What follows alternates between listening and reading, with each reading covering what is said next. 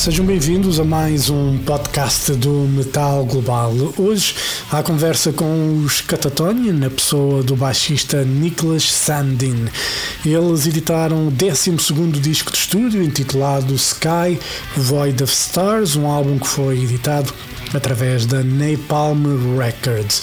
Sem mais demoras, a conversa com os lendários suecos Catatonia, na pessoa do baixista Nicholas Sandin. Metal Global. Hello. Hello. How are you doing? I'm doing well. How are you, Nicholas? I'm doing good. How is Sweden? Freezing cold, I suppose. Yeah, it's very cold, but it wasn't too bad today. It has been worse. You mean when you mean not too bad? Was like a like a positive temperature, or still negative? Uh, it was uh, still negative, but it wasn't like uh, you, didn't freeze your hands off when you walked outside, so that was good. Well, I was in um, I was in Ireland a couple of weeks ago. I went there for a, a week off, and uh, I got the coldest first week there, and it was like minus three during the night. And um, you know, I'm I'm Portuguese. I'm not used to it. Oh yeah, of course. You, you're used to a little bit warmer temperatures. Yeah, you know, I arrived in Portugal was like 17 degrees, and I'm like, you know, what's happening? I Yeah. was with minus three, and now it's 17, but it's good. Anyway, and uh, you know, speaking of uh, Katatonia, you guys are ready to release a new album, Sky Void of Stars. Um, when did you guys start working on the on the new songs and the new album? It was pretty much uh, shortly after the pandemic struck, since uh, Jonas is uh, constantly being creative and uh, writing songs. So it wasn't like that we were at a standstill, really, really. But we uh, kind of just kept, kept the momentum going, or rather, Jonas kept the momentum going. And uh, I think something that inspired that was also that we met up in the rehearsal room and uh, just hung out. You know, we didn't really, we we weren't separated um, in our own homes. You know, during the first time of the pandemic, but we rather just ke- tried to keep keep ourselves as uh, you know social with each other as possible. Yeah, and being social is important. And, uh, you know, because City Burials was released or was out exactly, you know, when everybody was sent home because of the pandemic, was it weird for you guys to have an album and, um, you know, not being able to go on the road and not promoted, you know, the way that you guys like to do by playing live? Oh yeah, it was very weird and very frustrating since that's kind of like what you're looking forward to when you're writing an album and recording it and then releasing it. That you will get to play the songs live as well and connect and interact with the with the fans and the audience. And uh, when we couldn't do that, I was of course uh, it felt very very sad that that we were missing out on this and also that uh, our listeners were missing out on this. It was very something very much uh, looked forward doing. Yeah, and uh, you know, obviously, you know, during the pandemic, sometimes it's kind of hard. You know, when you're writing anything, in this case, uh, Jonas, when he's writing, it's kind of difficult to stay away uh, from what's surrounding you, what's happening. Was he discussing the what's going through his head when he was writing these new songs for Sky Void of Stars? No, not really. But I think that something that is inspired him as well for uh, for this album was the hunger for coming out and playing playing live, as the new album consists of uh, pretty much just just the material that would work very well in a live situation. It's very it's much more direct songs and uh, and more kind of like uh, pop structured, if you would uh, like to say that. Is it important, uh, you know, when you guys are in rehearsal space and you're, you know, playing the songs for a new record, is it important that you guys feel that the songs work live as well as they do in the studio? we haven't really thought about that that much earlier in the in the past, and I'm not sure if we have uh, if that was really like the main main objective for for the album. I think it just came kind of came out that way because of like being uh, since Jonas was uh, being inspired to to play to play live, and uh, it was that hunger to do it. And we don't really we don't really meet up and rehearse the songs before uh, before recording an album. It's uh, rather Jonas writing it and then uh, recording these pre pre uh, production demos that we get to listen to, and uh, and then we take it from there. You know? When when Jonas brings you the you know the demo tapes, are you know the songs pretty much complete? Do you have space you know to put you know your own let's say musicality in a way in the songs? Uh, they are they are pretty much complete, but he is very very uh, open to, uh, to to let us come with our own spice and our own uh, thoughts and ideas. For example, me as a bass player to listen to the songs, of course, before and get to uh, learn them and uh, practice them at home before going into the studio. And uh, when I do that, I sometimes feel that maybe some parts would benefit being played in another kind of style or another kind of uh, bass line. And and he's very, very, very coherent to uh, to letting me do do my stuff and and sometimes we meet in the middle, and sometimes he totally cut my ideas off. but uh, but uh, but most often we we come to some kind of uh, you know joint conclusion to what would work best. So uh, so yeah, that's very nice that he uh, he likes to have us others come in and have our own taste. But but most often, it's uh, it's so well written that I don't really feel like I should even go in and meddle with it because uh, I, I am not the person who puts my ego in the forefront. If if it's really good from the beginning, then there's no I, there, there's no reason to change it. Yeah, you know, I always imagine you know when someone writes, you know. Uh, whole song and he has that idea in his head. You know how you going to change his mind you know completely when someone just says that idea? You know i don't think it's very good sometimes to even try to argue or anything. But I'm sure Jonas is, you know, as I said, is pretty much open when it comes to that. But um, there was never any argument, so to say, when you guys are, um, you know, trying to put your ideas that you think might work better somehow.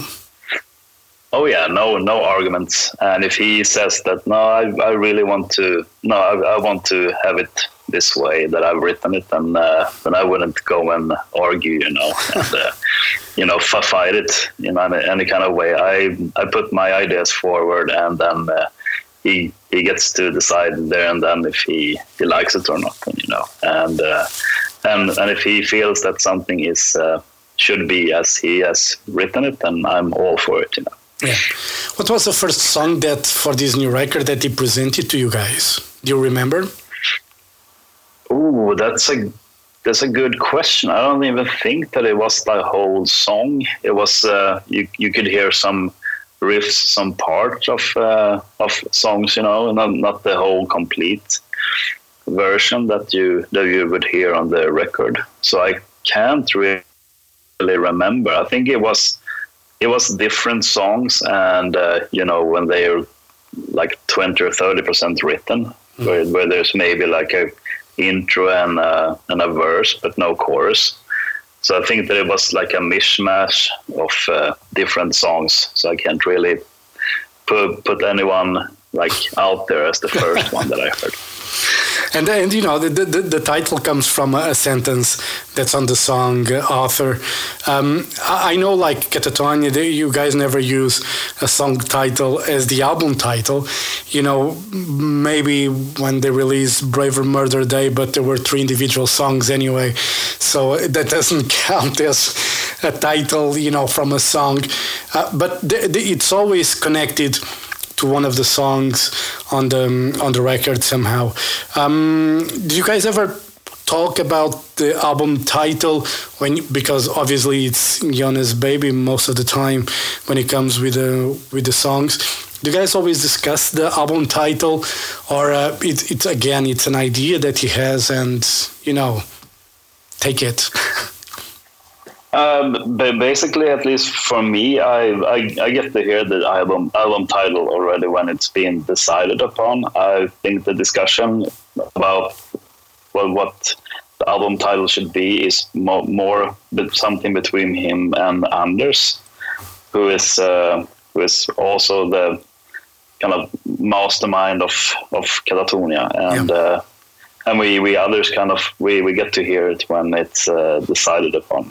And and I got to hear it one of the one of the evenings at, at the rehearsal place when we were drinking wine and socializing. So it was uh, presented to me then. Cool. and uh, and I think that's I think that's I think that's good because otherwise it can be a little bit I, I think it can be a little bit counterproductive if every everyone's uh, in there you know trying to try, to trying to get something uh, something out, you know, and it, it, it might not be as or will probably not be as good as if yeah. it's just Jonas and Anders, you know, talking yeah. their thoughts yeah. through. Yeah, you know, one of the things sometimes is if you overthink too much, you might just end up going crazy about it. You know, sometimes go with your gut if you like a, you know, a name or whatever even buying, you know, something, you know, it's better sometimes not to think twice about it. Either you go for it or you don't. yeah, exactly. That's that's how it is. It's a good com- comparison. And then, you know, when you obviously when he presents the demos to you guys, you guys go to the studio. How long did the whole process? You, told me obviously it was already when you guys were in the pandemic. Obviously, Sweden was a bit more open than the rest, you know, of Europe and the world somehow, and um, so you guys were able to meet and all that stuff. But how long did it take, you know, from Jonas presenting the, you know, the demos to guys going to the studio and recording everything? I, I think, or uh, for for me, it was kind of like weird during the pandemic because I kind of lost track of time and space in a way. So uh, so I would guess some somewhere in the proximity of a year from him uh, starting presenting material and then uh, then going into the studio. You know, so uh, so I think that it was in in a way it, it became came became something that came lots earlier than I expected, since we had just released the City Burials record. Yeah. So it was. Uh, so I think it was some, somewhere in the proximity of a year from uh, from hearing the first bits and pieces until uh, going into the studio. Has uh, Jonas presented more ideas for a follow-up record yeah. no, not not yet. now, now, now we're now we're steaming ahead full full force for Sky Void of Stars. Yeah, and focusing on that fully. And uh, when you guys are, you know, what are the touring plans? Obviously, next year the album comes out at the end of January. What are the plans for you guys next year? You know, headlining tour, festivals. What are the plans?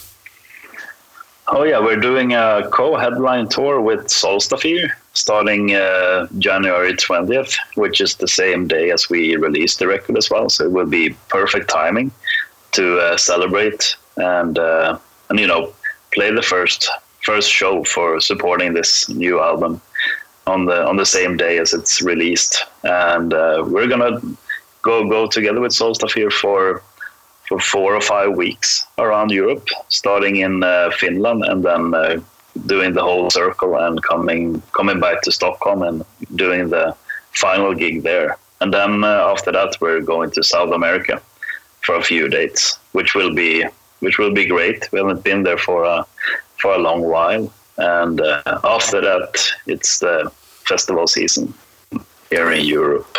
It's going to be crazy. You know the when the festivals start to announce their names, you know, when you look at the, all the bills of the festivals, you're like, you know, I want to go to this one, I'd like to go to that one. And when you realize you want to go to all the festivals in Europe because they're just so good.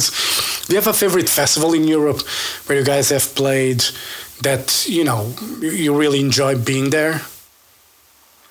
I, I think some well, one festival that always will be close to my heart, which we and I don't think that we're gonna play there this this coming summer, but it's uh, Metal Days in Slovenia. Yeah. Especially when it was uh, located in uh, Tolmin. I don't think that this uh, year's edition or the coming year's editions will be be there, but it's just the landscape and uh, that you that it feels like you're in a paradise, and you can go up to the charming uh, center of Tolmin and have uh, proper food, which is great. So I think that that's the my my favorite European festival. otherwise, it's I, I, think they're all great in, in their own terms like Summer Breeze is very nice and very welcoming, and uh, and we're playing Hellfest the next year, and that's really really much a beast of a festival. I yeah. think it's growing big as Wacken, and uh, but but in maybe a, maybe a more kind of I don't I don't know maybe a more kind of charming charming way. Yeah. Yeah, you know, for me, you know, I I did Wacken back in 2000, 2001, 2002, and back then was already big, you know, as a festival. It was already, you know, I'm not sure, 45,000 people maybe. I'm not, you know, it's been too many years.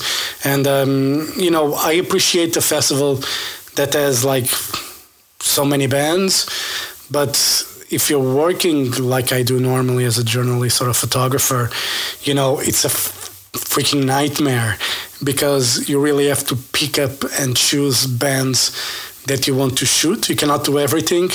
So um, normally a festival that I enjoy, you know, in Europe is Bloodstock because has only one main stage, and uh, then you have the tent. So you're able basically to do all the bands in a way in that festival. Obviously, Portugal, you guys been here before.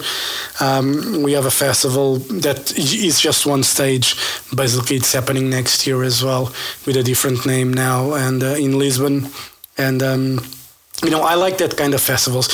When it's too big, you know, too many people, you know, I'm I'm very claustrophobic when it comes to people. When there's too many people, I tend to run away as far as possible.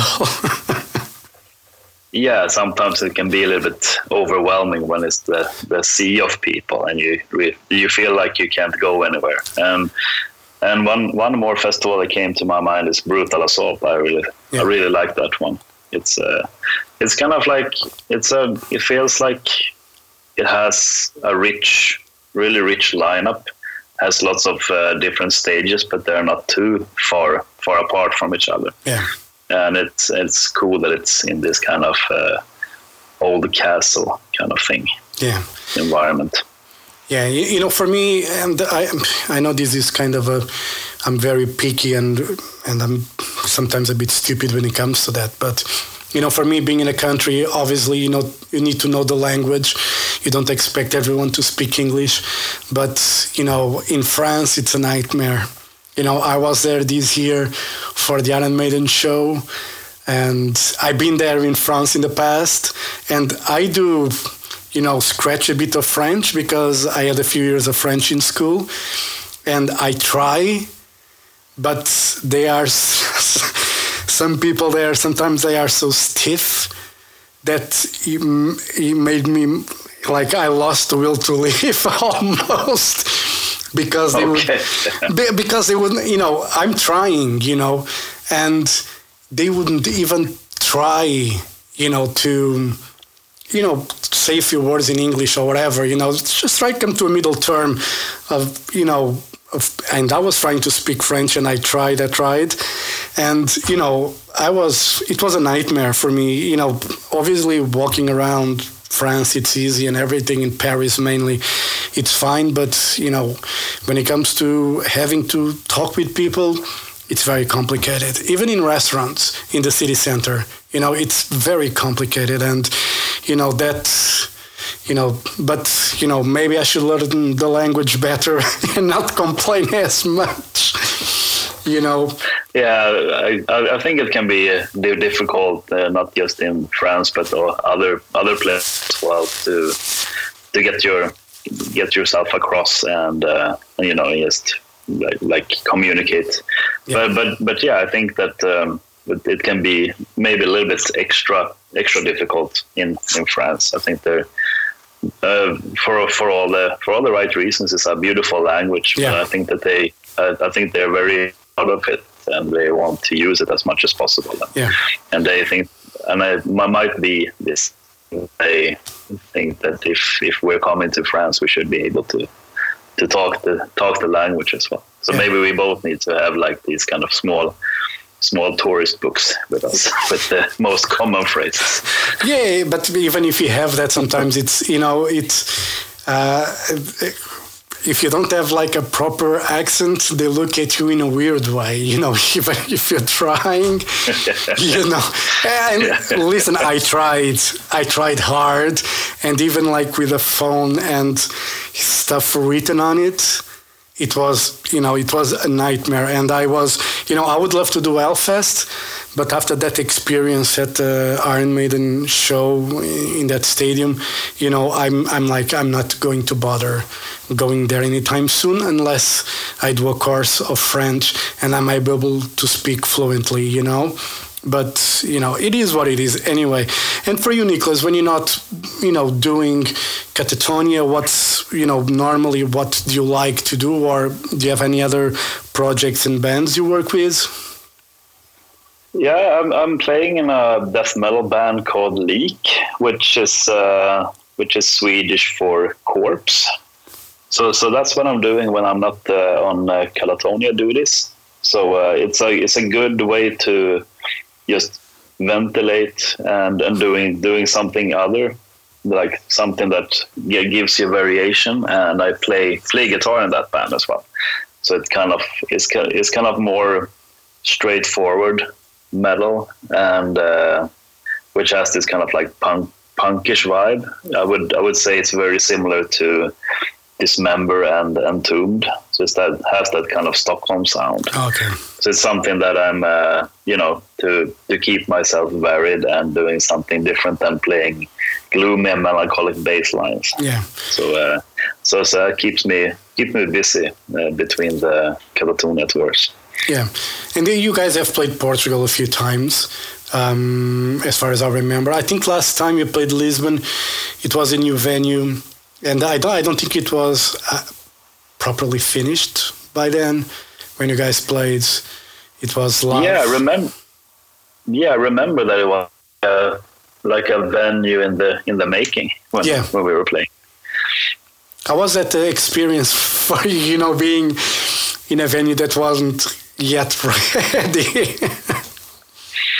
I think I think what it was interesting and uh, like show wise and how everything uh, like how everything functioned during the day. It was not nothing nothing different than from a like completed venue, but you could see if I remember correctly, you could see you know this kind of pla- plastic uh, curtains being up, you know, like the where where, you can uh, recognize from like construction sites and. Uh, and maybe some rooms that were crossed off, you know, you couldn't walk into. But otherwise, I think that it was just a a, a nice experience and professional experience, like uh, any other you would expect from from from tour. Yeah. You know, I remember I was at that show, and the only complaint I have, uh, and but you know, I understand why it is the way it is.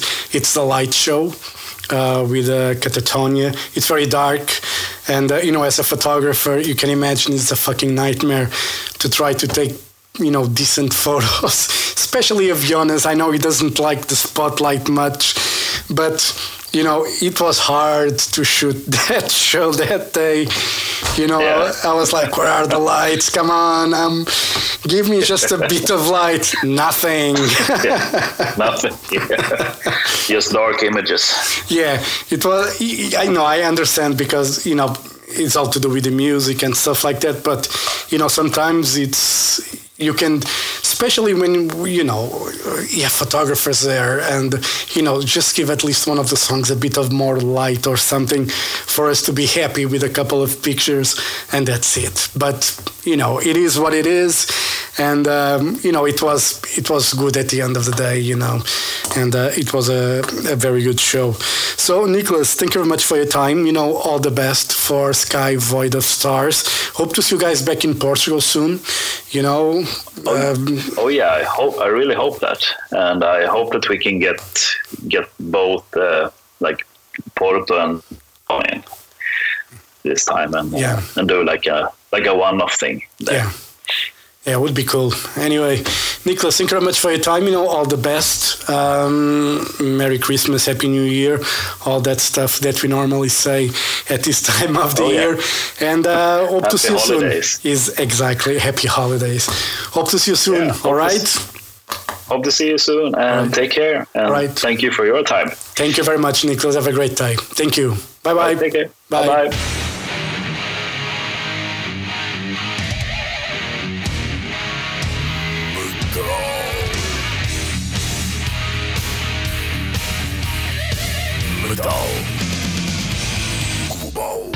Metal Global foi conversa com Niklas Sandin, ele é baixista dos suecos Catatonia, a banda que editou muito recentemente o seu 12 disco de estúdio intitulado Sky Void of Stars.